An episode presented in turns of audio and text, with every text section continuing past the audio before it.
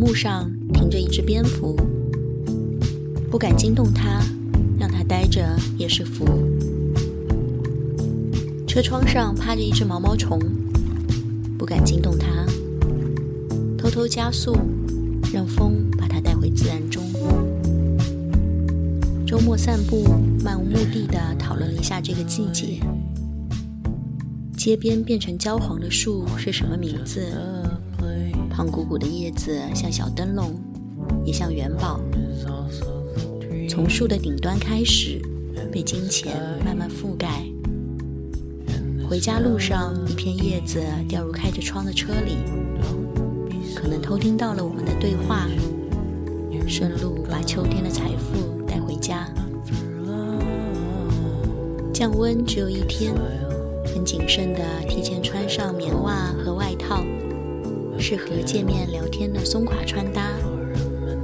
穿去上班，同事看到，很克制地寒暄了一句：“你穿的很厚啊。”度过夏天，头发长了也不是那么难以忍受，挡住耳朵、脖子、额头，和偶尔的翻白眼。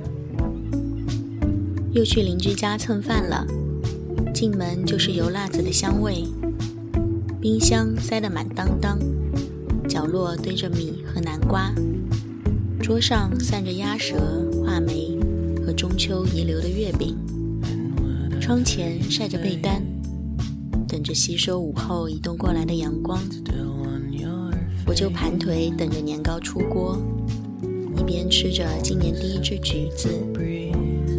橘子在青黄之间就被喜欢秋天的人类迫不及待地吃掉了。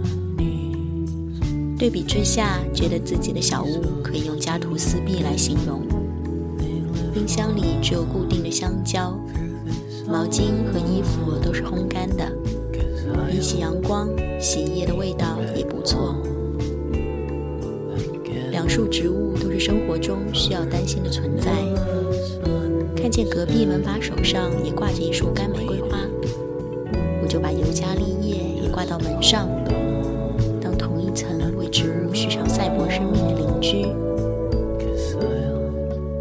蹭饭有了新发现，原来住的地方是自带纱窗的，原本可以挡住蚊虫，现在也没啥必要了。开始整天开着窗，敞开的房间被秋风浸得透凉。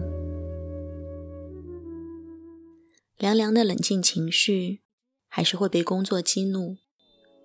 不过现在的心态转变了，起伏的情绪比平和的划过去更让人珍惜这个时刻。很久没有做过的事，包括吵完架关上电脑就走，一言不合就删除联系，明确表达讨厌和爱意，大哭或狂喜。最近的笑都来自外力的调动。看了一场线下脱口秀，收获简单直接的开心。脑海中一个小人在享用多巴胺的愉悦开怀，脑海中另一个小人在叹气，是对毫无保留投入创作和表达的嫉妒。这些小小的心绪，因为习惯了记录，也被自己认真直面和对待了。在推崇躺平的身体和心态下，真实强烈的情绪值得尊重。之前看马莎莎的视频，专门描述过狂野，一个很久没有在现代生活中出现的状态。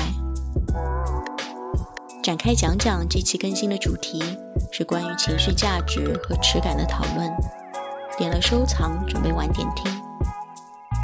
随后同事发来行业稿件。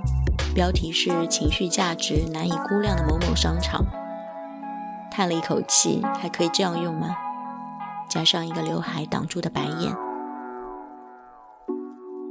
睡得不好，让现在的描述破碎又讥讽。在吸气、呼气后，调整成不紧不慢的波澜。情绪水平线柔和，没有太多波动。只有小小的不安、自嘲，小到站起来抖抖肩膀就能抖落消散。之前盘旋的念头这周实现了，滑板到了。看了教学视频，眼睛好像已经学会，身体却还在原地。因为知道自己是个没有长性的人，或者难以坚持就是人类的通病，所以释放了思前想后的顾虑。产生好奇冲动的时候，就快去尝试。热度总归就一阵子，趁还有兴趣的时候，请马上去做。不要考虑结果价值，享受过程就好。如果没有摔断胳膊还能打字，也会把滑板初体验记录下来分享。已经到了这个时间，到了可以用还有三个月就要过年来形容这段时间。